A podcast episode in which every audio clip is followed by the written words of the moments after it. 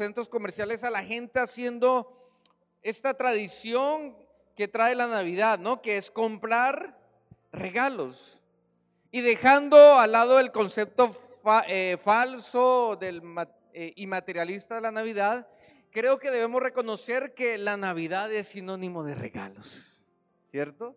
La Navidad es sinónimo de regalos.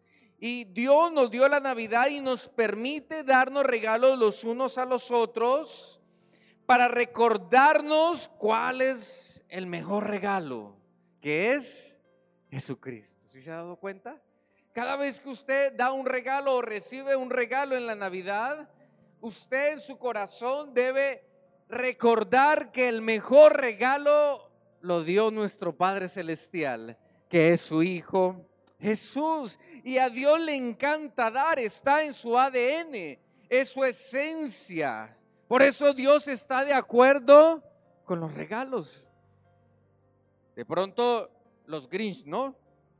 Los amargados verdes que dicen, uy, la Navidad es del diablo, la Navidad solamente es eh, un momento para eh, gastar y gastar. No, Dios está de acuerdo con la Navidad y sobre todo que nos demos regalos, porque nos recuerda ese versículo que dice, porque de tal manera amó Dios al mundo que qué, que dio a su Hijo para que todo aquel que en Él crea no se pierda, mas tenga vida eterna. Así ve que en el corazón de Dios siempre está el dar.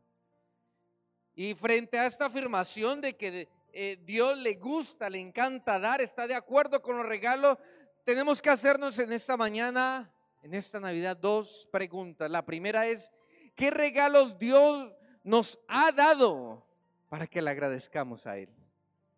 ¿Cierto? Y la segunda es, ¿Qué regalo Dios espera que yo le dé?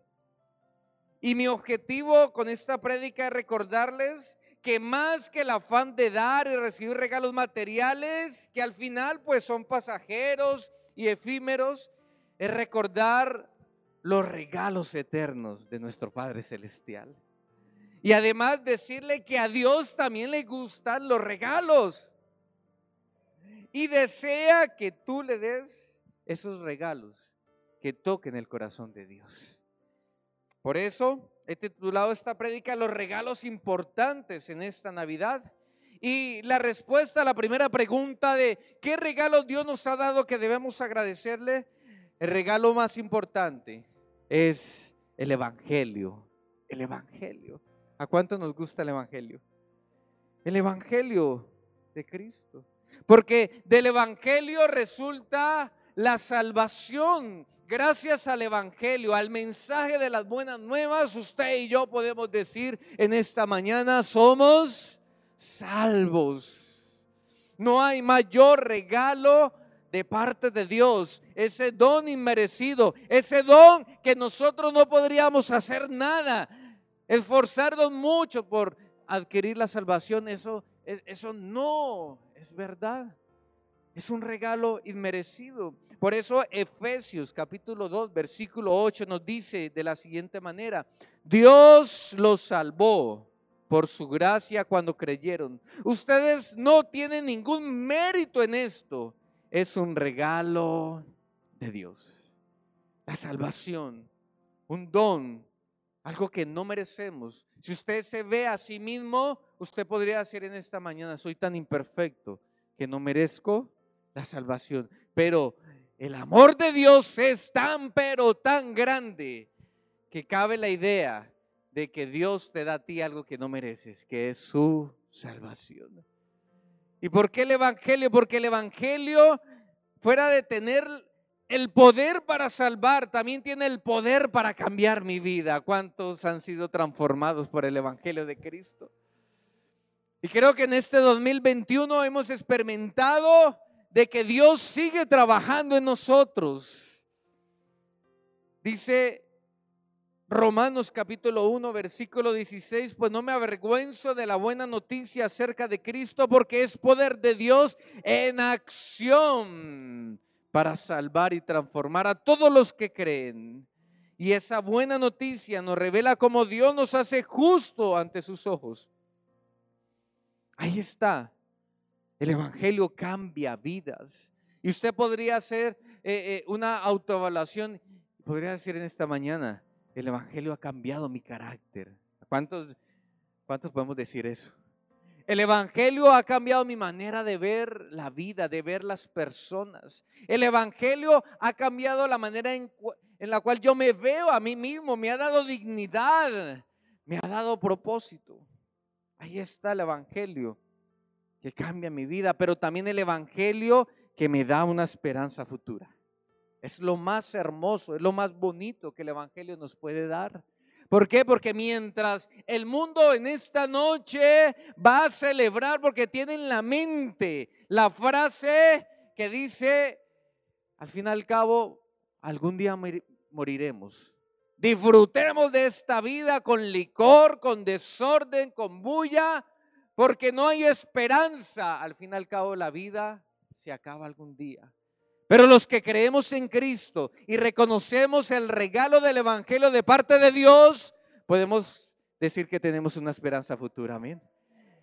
Y si usted ha perdido algún familiar, esta esperanza futura te dice que algún día lo vas a poder ver de nuevo. Amén. La esperanza de que esto va a mejorar que mientras en el mundo dice, no, es que viene un pico de la pandemia más duro, más fuerte y va a haber una tempestad económica, el cristiano, el creyente que tiene en su corazón el regalo de Dios, que es el Evangelio, dice, no, dice la palabra de Dios que Él me lleva de gloria en gloria y en victoria en victoria. Dice la palabra de Dios que somos como la luz de la aurora que va en aumento, en aumento, hasta que llega a su máximo esplendor el Evangelio me da esperanza. Amén. El segundo regalo del que quiero hablar y es tan importante como la salvación, ese regalo que Dios nos da es su iglesia. La familia de Cristo. ¿Le gusta ese regalo? Algunos no. Algunos no quieren a la iglesia. Algunos dicen, no, pero es que la iglesia hay gente imperfecta, la iglesia hay una partida de hipócritas, pero déjeme decirle en esta mañana que Dios ama la iglesia. Dios ama la iglesia con pasión. Y si Dios ama algo tan especial, desea compartirnos con nosotros ese gran regalo que es su iglesia, la familia de Dios un regalo tan valioso. Sí, claro, nuestra familia de sangre es, es algo especial, es algo único, pero Dios nos ha dado un regalo hermoso que es su iglesia. Dios ama a su iglesia y se goza y se emociona por ella y desea compartir este regalo con nosotros. Claro, es imperfecta, pero es un regalo que nos ayuda mucho a nuestra vida. Por eso Juan 1, capítulo 1, versículo 12 dice, pero a todos los que le creyeron en Él y le recibieron, les dio el derecho, el privilegio de llegar a ser hijos de Dios como una familia. Vea tan hermoso ese regalo. Dice el privilegio de pertenecer a la familia de Dios. ¿Y para qué pertenezco a la familia de Dios? ¿Por qué es tan especial este regalo de parte de Dios? Porque me da identidad. El mundo de hoy sufre de falta de identidad. Vemos a los muchachos y a quién siguen a esos youtubers que, ay Dios mío, anda, es vergüenza. Pero en Cristo Jesús, gracias al regalo de su iglesia, podemos encontrar qué? Identidad. Juan, primera de Juan, capítulo 3, versículo 1 dice, miren con cuánto amor nos ama nuestro Dios que nos llama sus hijos. Y eso es lo que somos. Pero la gente de este mundo no reconoce que somos hijos de Dios porque no lo conocen a Él. Usted hoy puede decir, tengo identidad en Cristo porque soy el Hijo de Dios. Amén. Usted puede decir, tengo algo que me identifica. Y el mundo, la gente del mundo puede decir, este es distinto. ¿Qué tendrá? Y usted dirá, es que tengo identidad en Cristo, soy parte de la iglesia, soy parte de la familia de Dios. Pero la iglesia, que es un regalo de Dios, está dada a nosotros para darnos pertenencia. ¿Sabe qué es eso? Sentirnos que pertenecemos a algo, a alguien. Y dice, primera a los Corintios, capítulo 12, versículo 25, dice, esto hace que haya armonía entre los miembros a fin de que los miembros se preocupen los unos por los otros. Si una parte sufre, las demás partes sufren con ella. Y si una parte se le da honra, todas las partes se alegran. Vea cómo Pablo ahí en esa ilustración de la iglesia como el cuerpo de Cristo nos dice, vea, pertenecen a algo vivo. Pero el sentido de pertenencia es tal que cuando alguno de los miembros sufre, ¿qué pasa con los demás? Sufren. Y cuando alguno de los miembros es levantado en honra, los demás se sienten orgullosos de pertenecer a la iglesia. No todas las batallas las ganamos. Amén. A veces perdemos. Por ejemplo, este año perdimos como a tres ovejas que se fueron de la iglesia a una secta. Qué triste. Y mi corazón como pastor se dolía. Estoy tratando de, hablarles y, y les hablo por el WhatsApp y les digo, mira, tu iglesia, tu familia, el regalo de Dios te espera. Ven otra vez con nosotros. Sal de esa secta. Porque todos sufrimos, ¿cierto? Porque tenemos pertenencia. Por eso a usted le gusta dar el mercado que eh, traemos cada primer domingo de mes, porque sufre con el dolor de otro, pero también se alegra con el, la felicidad del otro. Y ahí está, Dios nos da una familia, ese regalo, para darme identidad, para darme pertenencia, pero también para desarrollar mis habilidades. Primera los Corintios, versículo 12, capítulo 12, versículo 7 dice, a cada uno de nosotros se nos dio un don, una habilidad espiritual para que nos ayudemos mutuamente. Usted tiene algo de parte de Dios. Amén. Escúcheme, usted tiene algo que dar de parte de Dios para esta familia que se llama la iglesia. Ojalá que el próximo año usted pueda decir, yo quiero ser parte de eso de desarrollar mis habilidades que Dios me ha dado. Hágalo. ¿A cuánto les gusta ese regalo de parte de Dios? Ame la iglesia de Cristo. Y el tercer regalo, y no por eso el menos importante, es el Espíritu Santo. Ay, qué regalo tan hermoso, ¿no? El Espíritu Santo, esa guía, ese consejo, esa ayuda, esa persona que me acompaña en el día a día. ¿Cuántos tenemos una relación con el Espíritu Santo de Dios? Y nos ayuda ¿Qué sería la vida del creyente sin el regalo del Espíritu Santo de Dios? Dice Juan capítulo 14, versículo 16, y yo le pediré al Padre y Él les dará otro abogado defensor, quien estará con ustedes para siempre. Me refiero al Espíritu Santo, quien guía a toda verdad. El mundo no puede recibirlo porque no lo busca ni le reconoce, pero ustedes sí lo conocen porque ahora vive con ustedes y después estará en ustedes. La ayuda del Espíritu Santo. ¿Cuántos recibimos la ayuda del Espíritu Santo en este año? A ver, recuerden este momento, hago un ejercicio mental. ¿En qué momento de este año usted recibió la ayuda del Espíritu Santo? ¿Ah? ¿En qué momento usted recibió la verdad del Espíritu Santo? Tres regalos que el Padre, que Dios nos dio, que hoy debemos recordar para darle gracias. Le da gracias a Dios por el regalo de la salvación. Le da gracias a Dios por el regalo de su iglesia. Le da gracias a Dios por el regalo de su Espíritu Santo. Pero no nos quedemos ahí nomás, ¿cierto?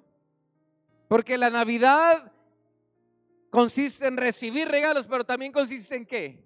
En dar. Y a la pregunta que les dice al principio de este sermón, ¿cierto? ¿Qué regalos Dios espera de mí? Tome apuntes. Porque a Dios le gusta que le den regalos. Y Dios se emociona con hijos que saben dar buenos regalos a Él. Y lo primero que encuentro en la palabra de Dios de aquellos regalos que Dios espera de mí, que le fascina, es lo que me cuesta. Amén. Lo que me cuesta. El salmista David, que fue un hombre hecho conforme al corazón de Dios, en primera en el primer libro de Samuel, capítulo 24, versículo 24 dice, "No, insisto, no le presentaré ofrendas quemadas al Señor que no me hayan costado nada, que no me hayan costado un esfuerzo. Dígale a la persona que tiene al lado, este año le has dado a Dios algo que te ha costado. A ver, dígaselo. Y si está dormido, pues pégale el pellizquito. Pégale el pellizquito ahí con confianza. Hágale la pregunta, ¿has dado a Dios algo que te ha costado? Porque tenemos la percepción de que le damos a Dios lo, lo último, ¿no? Lo que no nos cuesta, lo que nos sobra. Por eso qué bonito verle hoy a usted en esta mañana acá. Usted dice, pastor, tengo un sueño. ¿Cuántos tenemos sueño? ¡Ay! Pero le costó levantarse en esta mañana. Ay, hay un Padre Celestial que se agrada por eso, porque te costó. Y no como esos cristianos que dice, no, yo veo el culto en la comodidad de mi casa. A Dios no le agrada eso. Porque a Dios le gusta lo que qué, lo que me cuesta. ¿Qué te ha costado en este año? Que toca el corazón de Dios. De pronto este año te tocó entregar una relación que no era la correcta. De pronto este año te tocó entregar algo que te costaba, que era la tacañería. ¿Ah? De pronto el servicio. ¿Ah? De pronto terminar camino de vida y bautizarte, te costó. Y para Dios es un regalo que a Él que le agrada. Número dos, ¿qué espera Dios de mí? ¿Qué regalo espera Dios de mí? Su, mi obediencia. Dígale a la persona que tiene al lado, a Dios le gusta tu obediencia, pero dígaselo en los ojos. Dígaselo en los ojos. Porque esos, ojos están pesados, esos párpados están pesados. Dice Juan capítulo 14, versículo 15. Si me aman, obedezcan mis mandamientos. Y usted hoy le da regalos a su familia, ¿por qué? Porque los ama, ¿no? Porque hay algo en su corazón, porque ellos ocupan algo, un lugar especial en su corazón. Tiene, tiene, ¿Tiene su familia al lado? Dígale, tú ocupas un lugar especial en mi corazón. Dígale así, dígale así. Dígale, tú ocupas un lugar especial en mi corazón porque te amo. A ver, si tiene a su familia a su lado, dígale, te amo hermano, te amo esposa, te amo hijo. ¿Ah?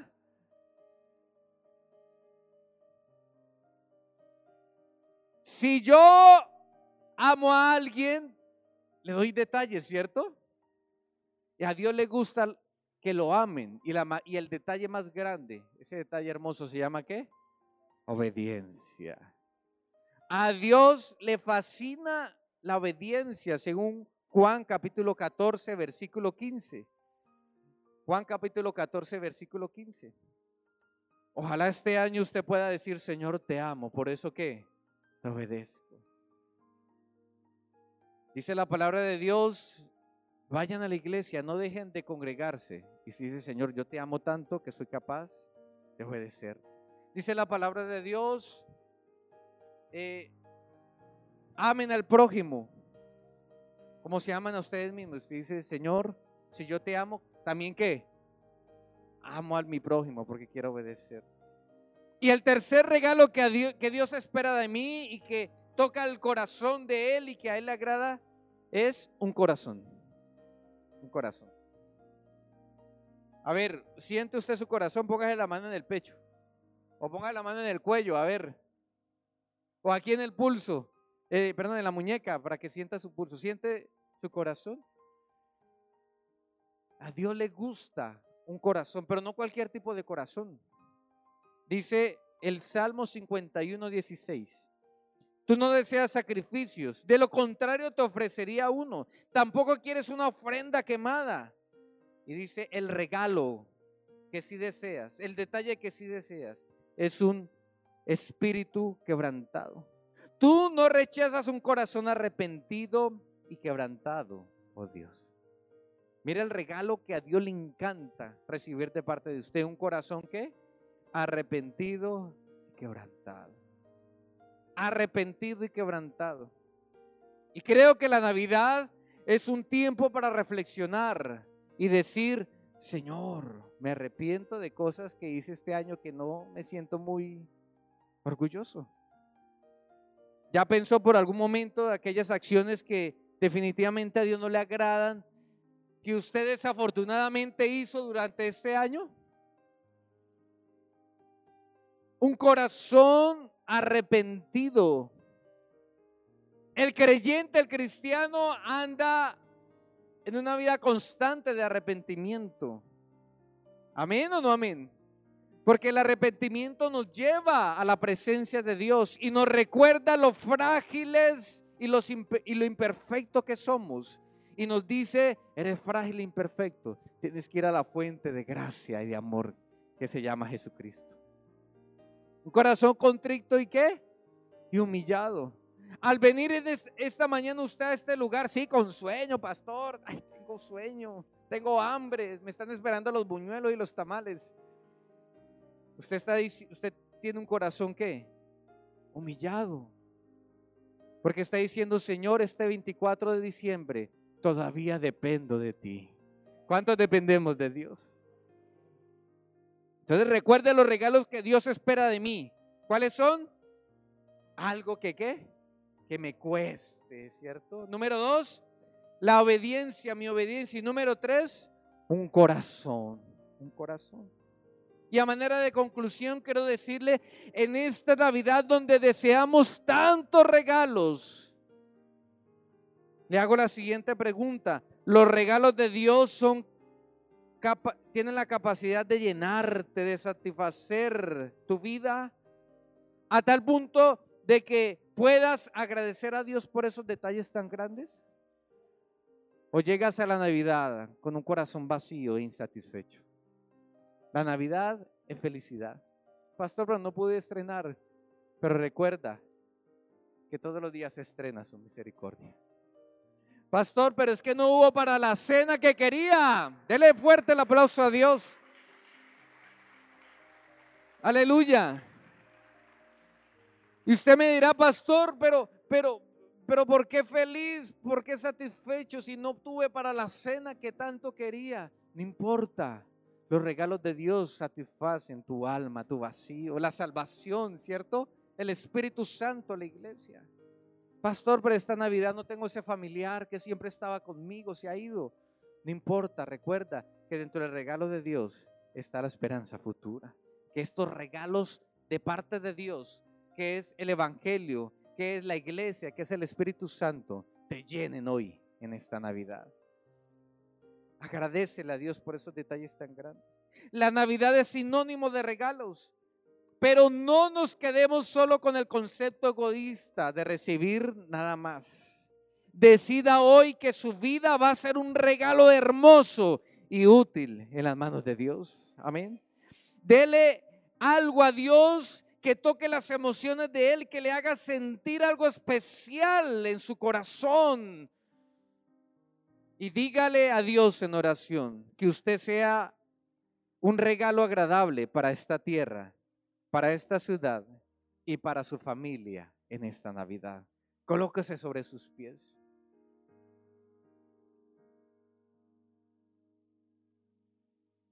Y si quiere estirar, estire, puede hacerlo. Ah, es que esas sillas tan cómodas que tenemos, ¿no? Qué bonito pertenecer a la Catedral de Vida. ¿Usted tiene su iglesia en su corazón? ¿Ama la Catedral de Vida? ¿Puede decir, yo amo la Catedral de Vida? Ay, qué bonito escucharle eso, amén. ¿Ama al Señor? Usted puede decir en esta mañana, amo a Dios. Aleluya. Cierre sus ojos y eleve una oración de gratitud y dígale, Señor, gracias por tus regalos. Dígale a Dios, Padre, gracias por el regalo de Jesucristo que hoy celebramos en esta Navidad. El mundo podría decir y podría encontrar miles de preceptos y conceptos vanos de la Navidad, que la Navidad es un momento de alegría, de felicidad, de estar en familia. No, la Navidad significa que tú diste el mejor de los regalos, que es Jesucristo. Y dígale, Señor, gracias por el Evangelio que ha transformado mi vida. Gracias por el Evangelio que me ha dado salvación, que me ha dado una esperanza futura. Dígale, Señor, gracias por tu iglesia. Agradezcale a Dios en esta mañana por la Catedral de Vida. Dígale, Señor, gracias por esta iglesia que me has puesto aquí, Señor, porque puedo sentir tu amor de manera tangible y especial. Gracias por mis pastores. Agradezcale a Dios por los pastores que le ha dado. No somos perfectos, pero es el regalo de Dios para su vida. Dígale, Señor, gracias por la esperanza futura, Dios de que esto va a mejorar. Gracias, Señor, por tu Espíritu Santo. Gracias por ese compañero que me ha guiado a la verdad. Gracias por, e, por ese ayudador, ese abogado que tengo para con el Padre. Gracias. Agradezcale a Dios en esta mañana. Pero también dígale, Señor, quiero darte a ti, Señor. Quiero darte lo que me cueste. Sí, este año me esforcé, Dios mío, pero quiero seguir esforzándote, esforzándome por tocar tu corazón. Gracias, Señor, por aquellos que en esta mañana oran a ti y dicen, Señor, te ofrezco mi obediencia, Dios. Por aquellas personas que durante este año 2021 decidieron casarse porque vivían en unión libre y te dieron el mejor regalo que fue la obediencia por aquellas personas que decidieron diezmar, ofrendar, porque les costó, pero fue su obediencia entregada a ti, Dios. Gracias por aquellos que dejaron algún vicio, alguna amistad que no les correspondía, porque dijeron, Señor, quiero darte lo mejor que es mi obediencia, Dios. Y gracias por aquellos corazones que os ofrecen en esta mañana en adoración y en alabanza corazones contritos y humillados que tú nos rechazas. Y bendícenos, Señor, en esta Navidad, en el nombre de Cristo Jesús. Amén y amén.